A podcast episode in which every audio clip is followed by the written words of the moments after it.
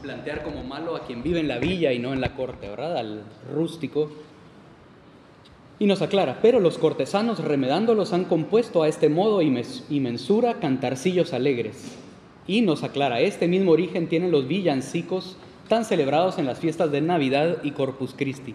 Ya vemos que no solo Navidad, sino en este caso menciona Corpus Christi, y resulta que hay una serie de otras fiestas religiosas en las cuales tenían cabida estos cantarcillos alegres que imitaban la manera de la música de la gente del campo.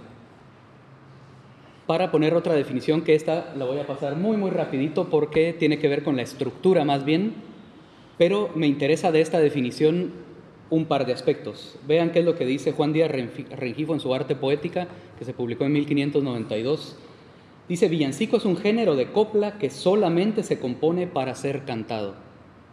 Eso es lo que a mí me interesa de esta definición. Todavía nos menciona otros metros poéticos que pueden servir para contar una historia, etc. Pero el villancico es exclusivamente para cantarse. Es decir, si nosotros nos encontramos un texto antiguo de un villancico, tenemos que tener la certeza de que eso se escribió, aunque fuera solo la letra, para ser cantado. Vayan recordando los criterios de teatralidad, mímesis, argumento, acción dramática, etcétera, representación ante un público que nos planteaba Deyermond. De los villancicos, un primer elemento que me llama la atención, y ahí va a responder varios de los aspectos que menciona Deyermond, es esto que es una definición bastante larga, pero quiero que la, vayan, que la vayamos siguiendo en parte de Pietro Cerone, Pedro Cerone, un tratadista, un músico teórico, parece que práctico también, italiano, que vivió durante muchas décadas en España y escribió un tratado ineludible conocerlo si uno va a estudiar el repertorio, sobre todo de la segunda mitad del 16 o principios del 17. Menciona esto, no quiero decir que el uso de los villancicos, villancicos, dice él, sea malo, pues está recibido de todas las iglesias de España y de tal manera que parece no se puede hacer aquella cumplida solemnidad que conviene si no los hay. Mas tampoco quiero decir que sea siempre bueno, pues no solamente no nos convida a la devoción, mas nos distrae de ellas, particularmente aquellos vilancicos que tienen mucha diversidad de lenguajes. Después cita, me voy a saltar un poquito esto de las masquerate italianas, pero sigue su crítica, dice, porque el oír agora un portugués y agora un vizcaíno, cuando un italiano y cuando un tudesco, primero un gitano y luego un negro, ¿qué efecto puede hacer semejante música si no forzar los oyentes, aún no quieran, a reírse y a burlarse y a hacer de la iglesia de Dios un auditorio de comedias y de casa de oración sala de recreación? Esto inmediatamente nos está planteando varias de las respuestas que decíamos, ¿verdad? Los villancicos se presentaban a un público había un diálogo de personajes y hacía reír a la gente, transmitía, básicamente presentaba una acción dramática, ¿verdad? En este caso, divertida, jocosa. Voy a continuar con la cita porque eso nos va a derivar a lo siguiente. Dice que todo esto sea verdad, háyanse personas tan indevotas que por modo de hablar no entran en la iglesia una vez al año y las cuales quizá muchas veces pierden misa los días de precepto solo por pereza pero no por no se levantar de la cama. Y en sabiendo que hay vilancicos, no hay personas más devotas en todo el lugar ni más vigilantes que éstas. Pues no dejan iglesia, oratorio ni humilladero, que no anden ni les pesa el levantarse a medianoche, por mucho frío que haga, solo para oírlos. De nuevo nos está presentando una, una convocatoria popular grande, ¿verdad? Estas obras estaban dirigidas a un público. Se cumple el último criterio de teatralidad que mencionaba Deyermond. Esto nos lleva a la duda de en qué contexto se cantaban estos villancicos. Ya nos menciona aquí Cherone que se hacían dentro de la iglesia, que habían algunos villancicos que hacían reír a la gente y además que se levantaban en la noche y por mucho frío que hiciera. ¿En qué momento se cantaban los villancicos?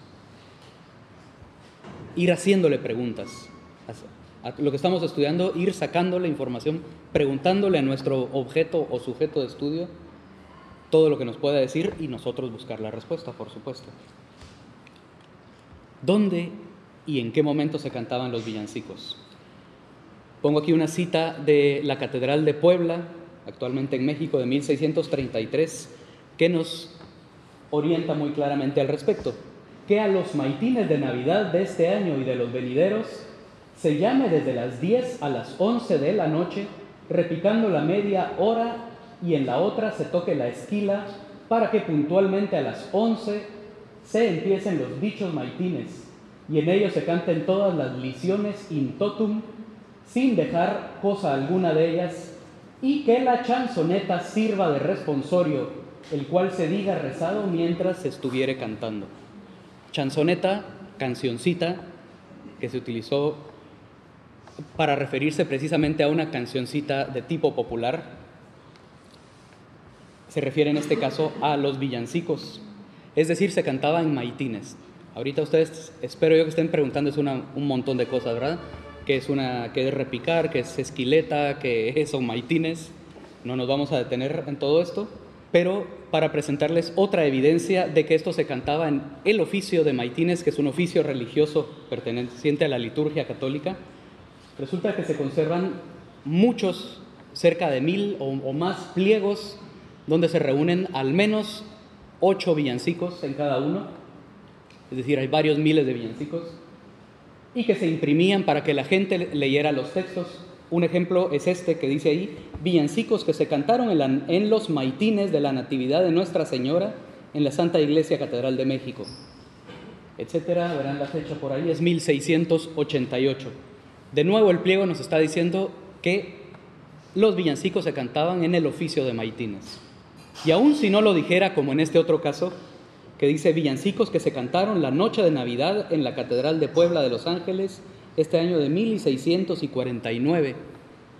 No nos dicen qué momento de la catedral, salvo que es la noche de Navidad, pero al ver la forma en la que están estructurados, primero dice calenda, primer nocturno, alcanzan a ver, eso inmediatamente nos pone en el contexto del oficio de Maitines.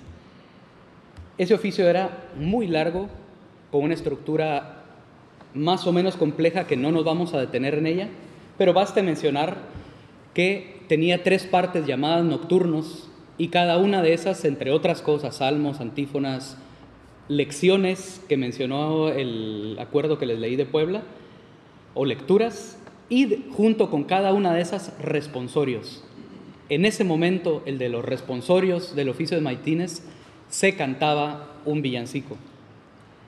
Eso implica que habían tres para el primer nocturno, tres para el segundo y en teoría tres para el tercero, aunque muchas de las fiestas que llevaban villancicos omitían el último, es decir, ocho villancicos por fiesta.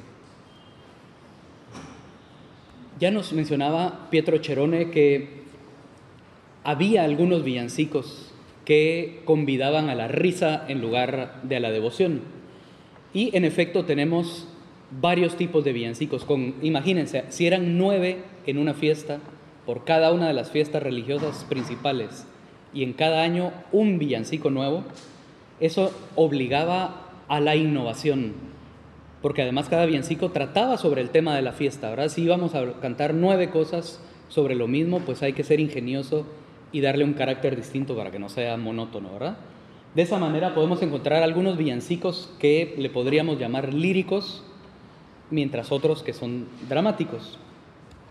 Vamos a ver ejemplos de estos. Me interesan los segundos, pero para que podamos comparar, les muestro aquí el texto de un villancico que es muy conocido, la parte literaria, porque de hecho en las primarias suelen enseñarlo, fue compuesto por Luis de Góngora en 1621, y el texto dice, caído se le ha un clavel hoy a la aurora del seno Qué glorioso que está el heno porque ha caído sobre él. Y luego siguen una serie de glosas que desarrollan esa idea. Cuando el silencio tenía todas las cosas del suelo y coronada de hielo reinaba la noche fría, en medio la monarquía de tiniebla tan cruel, caído se le un clavel hoy a la aurora del seno, etc. Aquí no hay ningún diálogo, no hay una acción dramática, simplemente hay como una reflexión, ¿verdad? el planteamiento de un concepto se podría decir. ¿Cómo se refleja eso en la música? Hasta el momento no se ha publicado esto, pero por fortuna en la Catedral de Guatemala se conserva música compuesta por un contemporáneo de Luis de Góngora, eh, Mateo Romero, maestro de la Capilla Real, podrán ver ustedes que el texto está distribuido en música que básicamente nunca se detiene, no tiene silencios más que para respirar, y que el tema está asociado a una melodía que se va imitando en las demás voces. Vamos a ver esto a cuatro voces. Y se dan cuenta que las cuatro voces van como dialogando en imitación, en un contrapunto imitativo.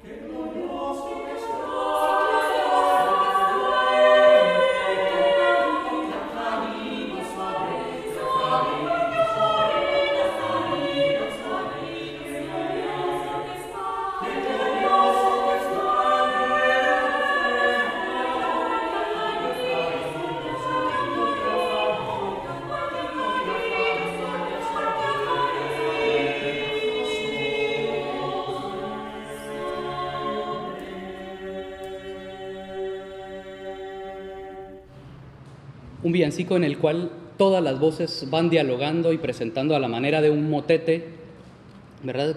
Cada idea y cada frase literaria se presenta con un tema musical, con un sujeto que se va imitando. Pero en contraposición a esto encontramos, y casi siempre como último villancico del juego de Maitines, aquí estamos viendo un ejemplo donde dice tercero nocturno, les mencionaba que los Maitines tenían tres nocturnos, y en el último se hacían solo dos villancicos, porque el último solía reemplazarse por un himno en latín que se llama Te Deum Laudamus. Pues en este segundo villancico de este ejemplo, que es el que tomé para el título de la conferencia, nos presenta ya ni más ni menos que la palabra, la indicación, además de que es el villancico, dice diálogo. Y empieza, para acabar los maitines, ¿qué haremos? ¿Qué haremos? Ensaladilla que tiene para postre muy buen dejo. No lo apruebo, no lo apruebo. Que a maitines ensalada no puede hacer buen provecho. Pues ¿qué haremos? Un sainete, la alegoría siguiendo de las aves, que María en su asunción es muy cierto, que en vuelo solo mide lo que hay de la tierra al cielo. La otra voz, pues al sainete, al sainete. Ambos, qué gracioso, qué bueno, y luego empieza un sainete. Siempre se ha asociado los villancicos con la afinidad que tienen este tipo de villancicos con el teatro breve del siglo de oro, y esta es una muestra de cómo hay una serie de acotaciones que no son exactamente didascalias como las del teatro, pero que explícitamente nos pone un diálogo, la participación de personajes, etcétera, ¿verdad? Vemos que en, en los versos están identificados con un número los personajes. Uno, dos, uno, dos. Aquí solo tenemos la letra, pero es, ya veremos casos de cómo se desarrolla la música en esto y tengan presente cómo era el villancico caído se le un clavel para contrastarlo, ¿verdad? Y luego menciona sainete, que es precisamente una pieza del teatro breve, lo que nos está introduciendo a la manera de teatro dentro del teatro, ¿verdad? Una representación de un sainete en algo que se está aparentemente representando.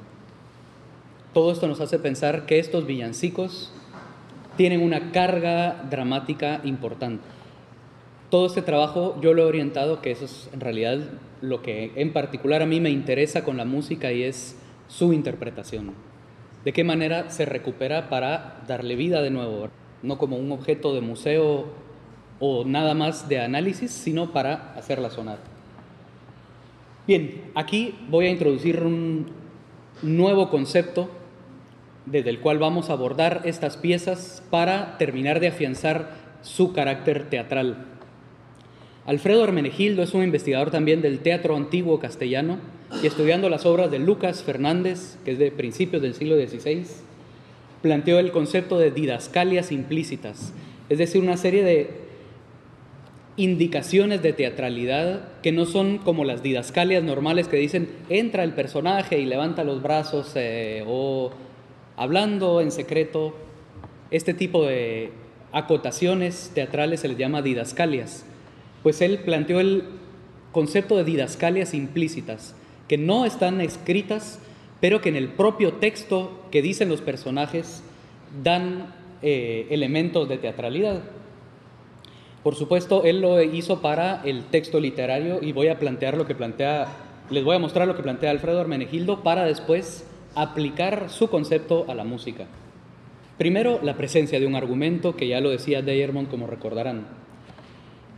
Además, estos textos suelen tener, ya esto lo pongo yo aplicándolo específicamente para los villancicos, tienen una introducción que presenta a los personajes y los da y da a conocer la acción.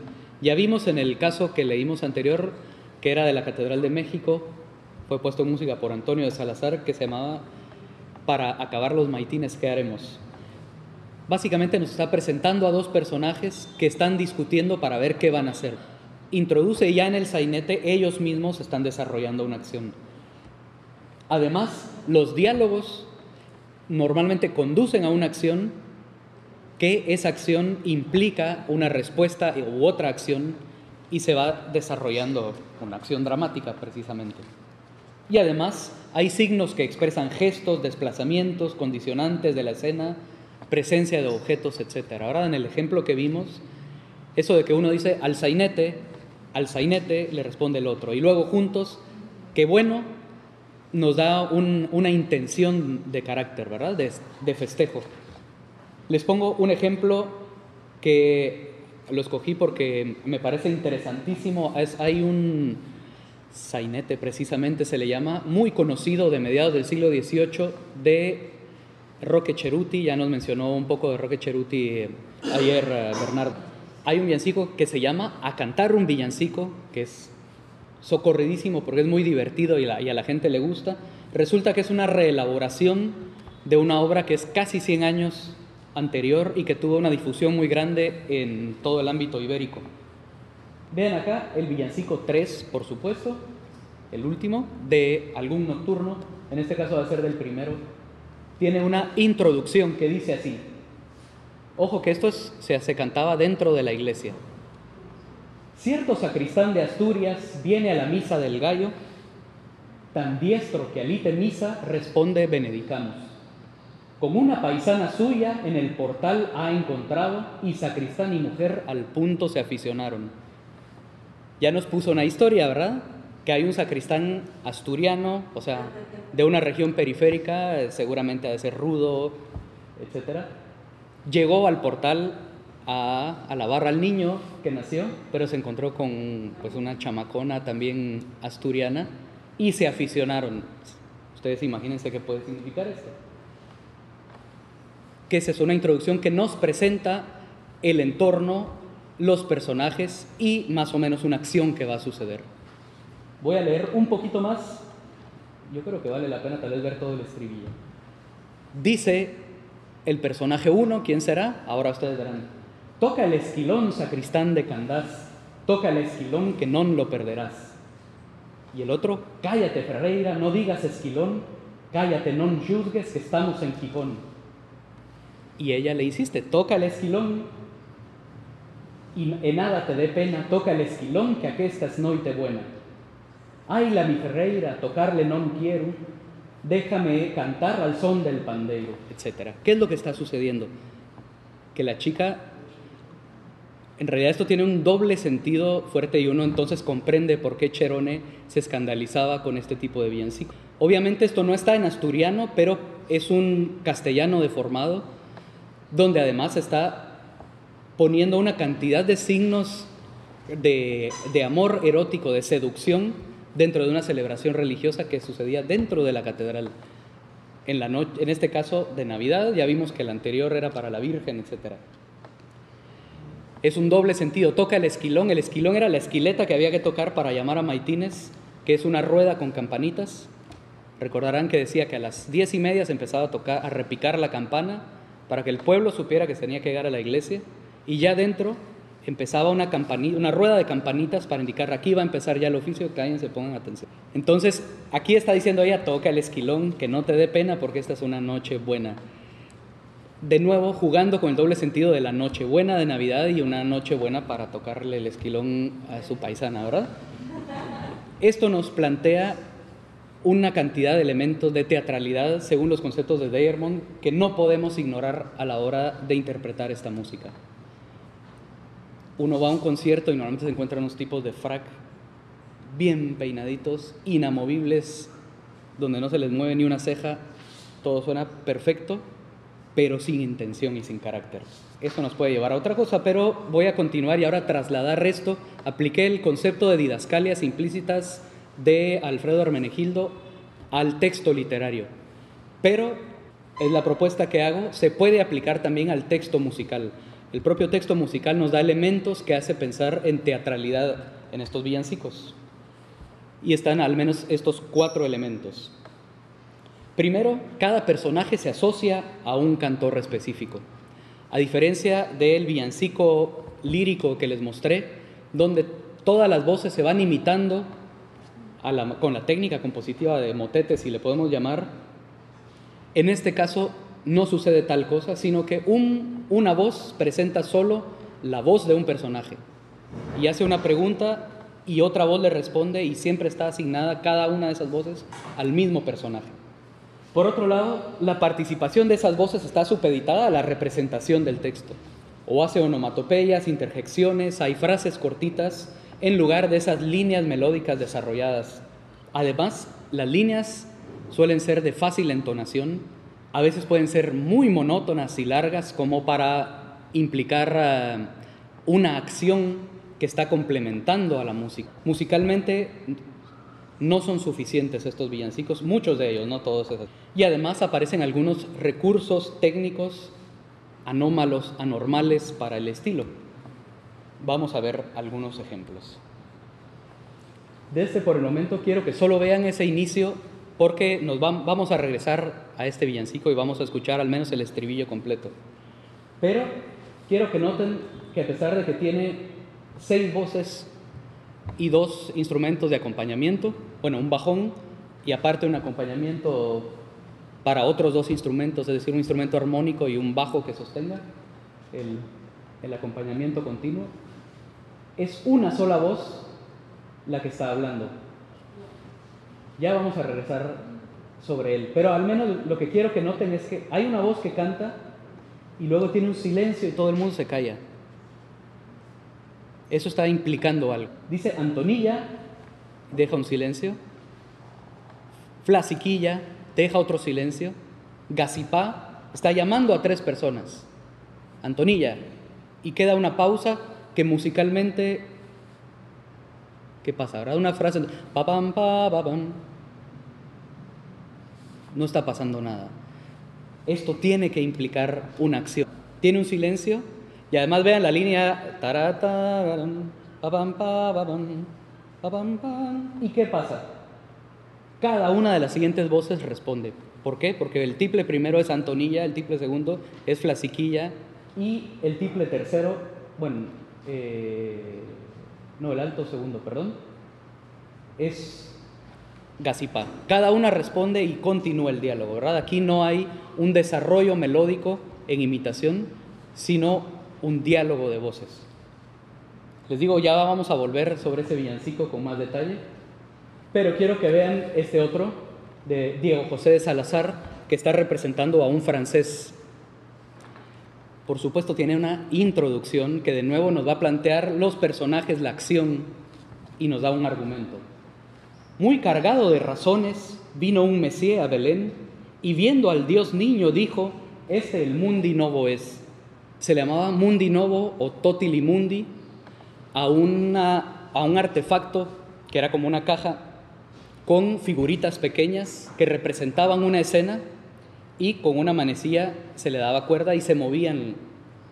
Normalmente los saboyardos franceses llegaban a España con esos artefactos para ganarse la vida. Entonces era como un show casi de, no de títeres exactamente, pues, pero de figuritas móviles que deslumbraban a la gente sencilla y con eso les cobraba. Entonces, ¿qué es lo que, ¿de qué se trata este?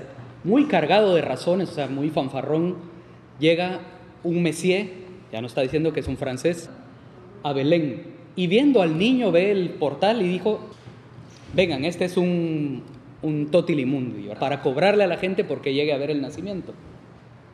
Y luego cita las palabras que así aparecen en el original. Perma fue, que se nota que es una imitación del permafue, permafue de francés. Posiblemente o así se pronunciaba antiguamente el francés o es una deformación a propósito. Por mi fe, por mi fe significa eso, que pues todas las cosas contiene, es lo sin duda perdido mi bien. Vean la, la construcción gramatical defectuosa para representar que es alguien que no sabe hablar bien español. Permafue, permafue. Y arrimado al portal en voz alta a los pasajeros, pregona Cortés, permafue, permafue. Esa es la introducción. Veamos su equivalente musical. Esto fue compuesto por Diego José de Salazar para la Catedral de Sevilla. Se hizo en la Navidad de 1693. Consta por el pliego de, textos de villancicos, como ya vimos, pero la música se conserva en Guatemala únicamente. Y por fortuna. En principio creo que quiero que vean lo que menciona aquí arriba. Tenor solo y a cinco, introducción, y si no hay tenor, lo diga un tiple. A ver, en, este caso, la parte musical, eso puede implicar que se, que se crucen voces y que donde no había quintas paralelas, sí queden quintas paralelas, etc. Pero aquí está importando más la representación. En la introducción por cierto, vean que decía originalmente Gabacho y después eh, tacharon por Messier, porque Gabacho era como se les decía despectivamente a los españoles. Y no, pues este es un francés, tiene que ser francés. Quiero que noten esto que estoy marcando aquí. Cada vez que aparece la palabra o, sea, o la frase permafue, la nota está alterada, pero ¿qué implica con esas alteraciones? Si vemos la primera, voy a regresar, esos son dos sostenidos, estamos en clave do en tercera, en principio do sostenido parece normal, pero ¿qué pasa aquí? Tiene un re sostenido, no nos vamos a meter a detalles, pero un re sostenido era un sonido incantable, para los temperamentos, la forma de afinar los instrumentos de la época. Y por acá aparece La sostenido, luego Sol sostenido y Fa sostenido al final. La sostenido también era incantable, porque un La sostenido estaba lejos de ser un Si bemol y lo que se afinaba bien era el Si bemol. Aquí estoy poniéndoles con la armonía para que noten estos recursos. Donde dice fue hay un Mi sostenido contra un Sol y un Do en el bajo si lo pensamos en términos modernos como un acorde, eso suena de la tostada, ¿verdad? Tiene una tercera aumentada y una quinta justa, o sea, una tercera aumentada con el bajo y una tercera disminuida con la voz aguda. Es disonante. En el siguiente no está alterada la nota, el mi, pero está alterado el sol, entonces nos produce ahí una quinta aumentada con relación al bajo, disonante. Y aquí al final tiene un sol contra un re sostenido, disonante también, y luego un do contra un do sostenido, es decir, una octava aumentada. Cada vez que aparece la palabra permafue, hay una disonancia que se sale por completo del estilo. ¿Será que el compositor era malo? Para mí esto es una didascalia implícita, está mostrando un gesto. Cada vez que habla el francés y dice por mi fe, suena molesto. Es muy probable que esta, esta sea la única forma de escribir algo que es más una intención que una afinación precisa. En lugar de hacer una tercera aumentada o una quinta aumentada, lo que nos está queriendo decir la notación musical es que hay un sonido molesto, disonante, cada vez que habla y grita el francés. ¿Qué otra didascalia mencioné? La monotonía. Vean estas coplas solas del francés para este villancico en particular. Primero son 10. Ya con eso, o sea, 10 coplas con la misma música. Y además la música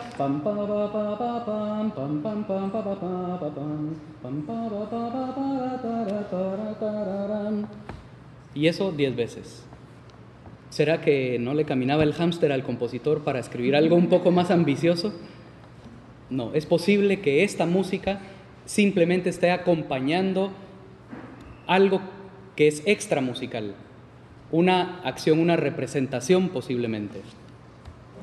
Para ponerles un caso más extremo, vean esta obra de Fray Felipe de la Madre de Dios, también conservada en la Catedral de Guatemala, yo planteo que pudo haber sido compuesta entre 1650 y 1668, eso no viene ahorita al caso, pero digamos que también tengo fundamentos para decirlo. Una melodía genial, pa, pa, pa, pa, pa, pa, con 24 letras. Eso no tiene ningún interés musical y lo único que a mi parecer refleja es que esa música está respaldando algo que no está anotado en la partitura. Una acción, una representación podría ser. El tema es, claro, puede ser, pero ¿habrá sido? Es decir, lo que tiene características dramáticas, posibilidades de representatividad, criterios de teatralidad, según Deyermond, ¿realmente habrá sido representado? Es otra de las cosas que nos tenemos que preguntar, porque el hecho de que tenga esos recursos no implica que efectivamente se haya interpretado o, actuado.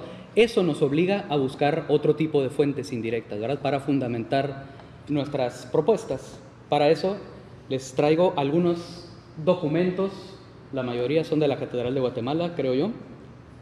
Por ejemplo, vean esto de 1591, que dice memoria del gasto que se hizo en la comedia del Corpus Christi este año de 91, quitado lo que cumplió Gaspar Martínez. Y menciona, a seis representantes se les dio a cada uno para calzado, seis tostones, son 36 pesos. A seis muchachos, seis pares de botas, tantos, 12 eh, pesos. A Hinojosa se le dio para que representase la figura del bobo 10 pesos. Importa nada más de esto, pero estamos viendo que la propia catedral pagaba, hacía un pago particular para quienes hacían representaciones, en este caso para las comedias de corpus, para comprar calzado a los representantes y además un pago en particular para la figura del bobo. Si ustedes conocen un poquito del teatro eh, del siglo de oro, sabrán que a partir de la nueva comedia que planteó Lope de Vega en 1596, hay como una serie de personajes estereotipados, entre ellos el gracioso, que cumple una función muy específica y casi siempre se va a repetir en todas las comedias. Previo a Lope de Vega solía ser el bobo que cumplía la misma función, lo vemos en Lope de Rueda, en Juan de la Encina, etc. Y todo esto nos está introduciendo de la catedral gente que hacía teatro y que se le pagaba por ello. En este caso, para la consagración del obispo no es un oficio de maitines. En 1593 aparece esa Memoria de los gastos de la fiesta, la consagración del Señor, de, eh, del Señor de ese año de 93, de la comedia y danza de los niños que se hizo por mandado del obispo nuestro Señor. Dio a los recitantes, juntamente con Velázquez, autor de la comedia que se intitula Los celos divinos, además ya hasta nos da el, título de la comedia, ¿verdad? Para bocequines a 11 personas 45 tostones. Costó una corona de sierpes, o sea, es alguien que se habrá disfrazado de medusa o algo así, una corona con serpientes, etc. Eh, para renovar de nuevo, etcétera, para 200 clavos, armaban un tablado. En este caso también tenemos en unas cuentas, por supuesto, se imaginan qué emocionante ha de ser Imagínense irse a la universidad, a los registros administrativos, a ver todas las cuentas. Fulanito debe, no sé quién, ya se compraron los, papeles. Pues ahí nos van saltando esta información, ¿verdad? Son fuentes documentales que pueden ser áridas, pero que nos dan una riqueza enorme. En este caso, es un pago por unas comedias que se fueron a comprar a México para interpretarlas en la Catedral de Guatemala en 1610 y en este caso algo que nos asocia directamente la comedia con villancicos y chanzonetas también de 1610. Eh, ahorita no viene al caso mostrarles cómo se organizaban las cuentas que se le tomaba al mayordomo, pero suelen estar asociadas por tipos de gasto. El pago a todos los músicos está junto, la compra de cera, etcétera, está junto, y en este caso esto está asociado, donde, si quieren ya solo leemos los brevetes, dos comedias compradas y una mano de papel para los villancicos.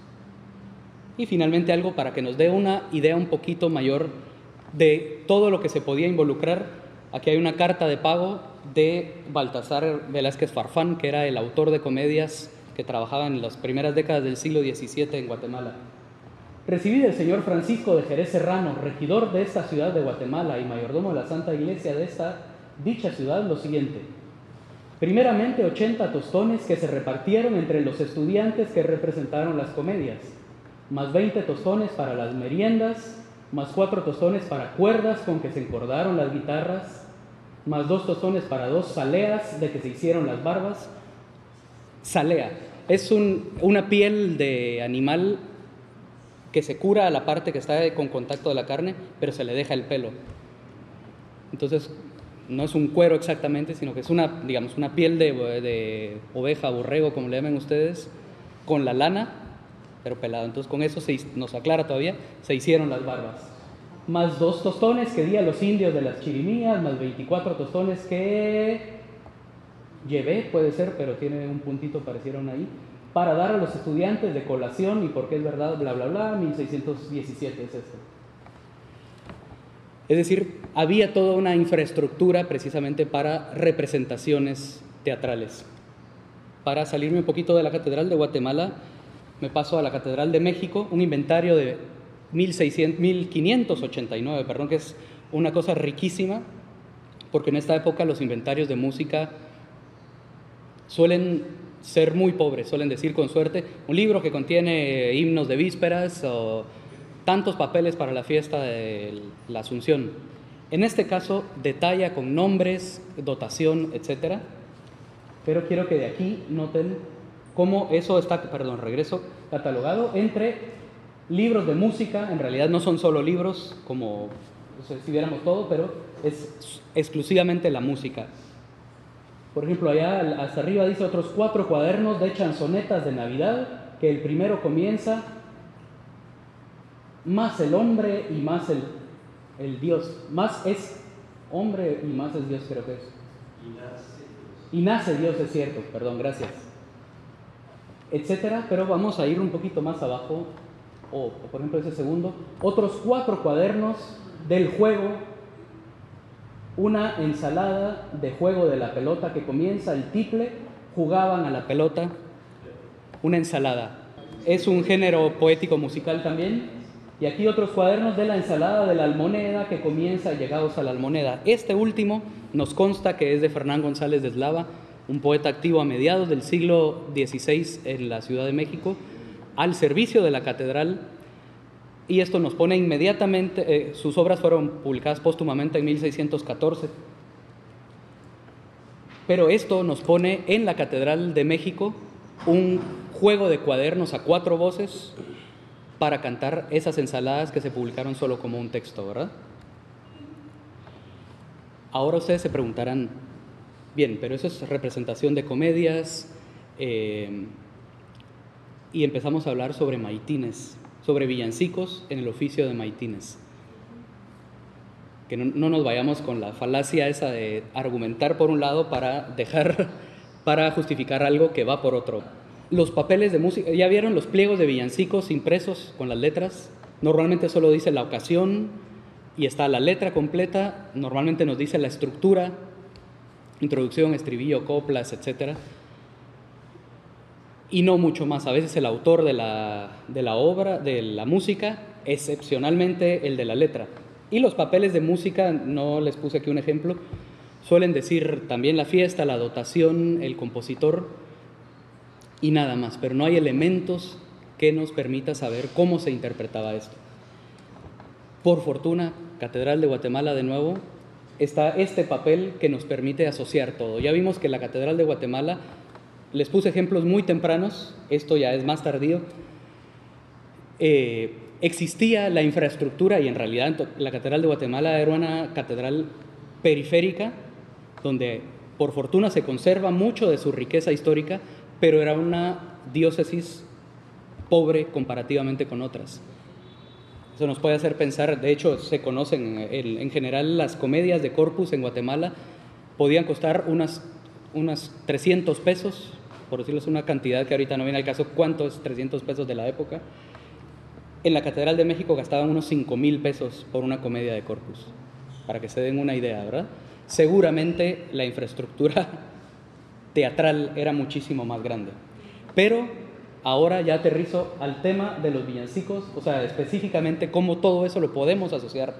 En Guatemala se conservan dos copias de un villancico que se llama En esta feliz noche, una que parece ser original, o al menos de un copista que no es local, de finales del siglo XVII, y una copia un poco posterior. Ninguna tiene mayor indicación que cualquier otro papel.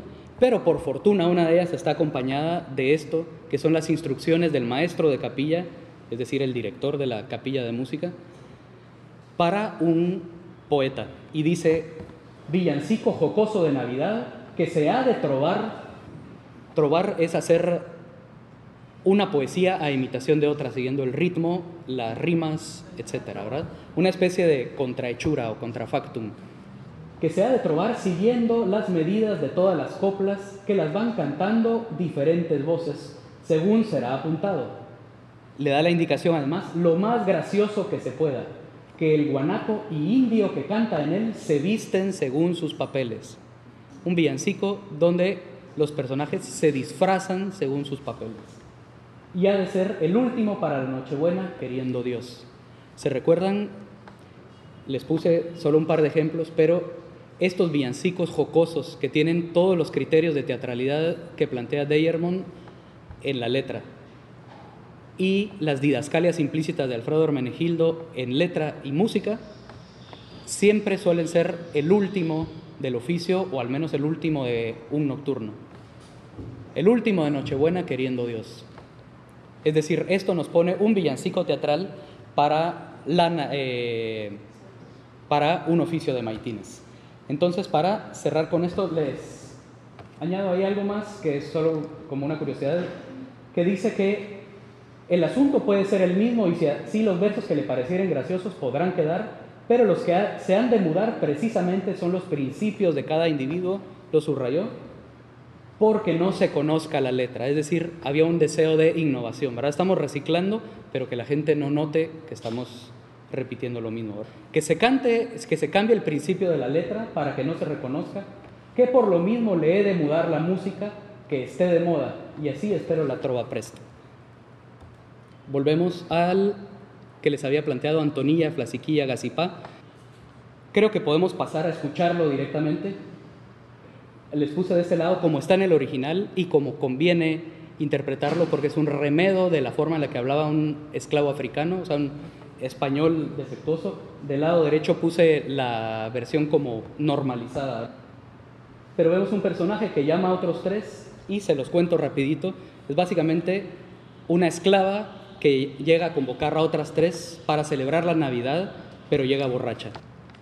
Y entonces las otras le recriminan que cómo va a ser que ella era el orgullo de los negros ante los blancos y está llegando borracha y al final dice, a mí no me importa, ustedes además dicen perra borracha y se insultan y todo. Y finalmente dicen, vean cómo yo estoy bien y convoca a todos los negros para cantarle al niño. La propuesta interpretativa de esto es Ars Longa de La Habana, un grupo cubano, ya cómo se hace exactamente es muy difícil saberlo, pero tenemos suficientes elementos para ver que algunos villancicos tenían cierta carga teatral.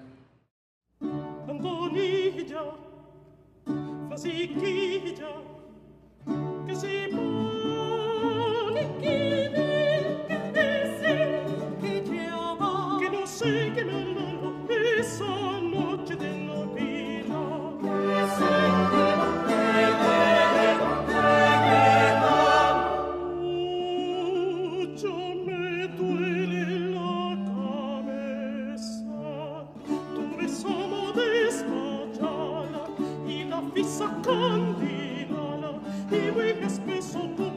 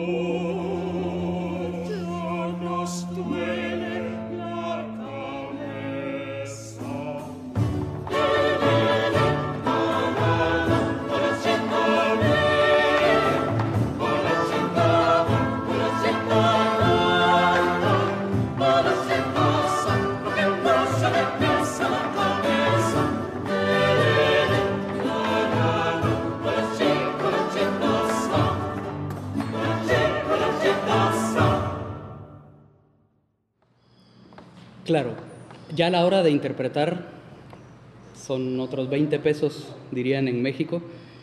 Eh, en mi caso yo me metería a estudiar seriamente lo, lo que, los avances de la gente que hace teatro del siglo de oro, porque ya la interpretación puede llegar desde lo naif hasta el otro extremo de unos tipos que parecen palos inamovibles con su partitura muy serios pero creo que hay suficientes elementos para documentar históricamente que cierto tipo de villancicos requerían de una gestualidad y expresividad más allá de lo que uno suele asociar con la música de la iglesia. Todos estos villancicos pertenecen a iglesias y además son justamente estas obras donde ustedes podrán reconocer el juego rítmico con emiolas, etcétera, donde se hace más evidente el tronco común del carácter de la música hispanoamericana, que por consiguiente es otra fuente con la cual podemos asociar las tradiciones que están vivas ahora con lo que viene de nuestro pasado. Muchas gracias.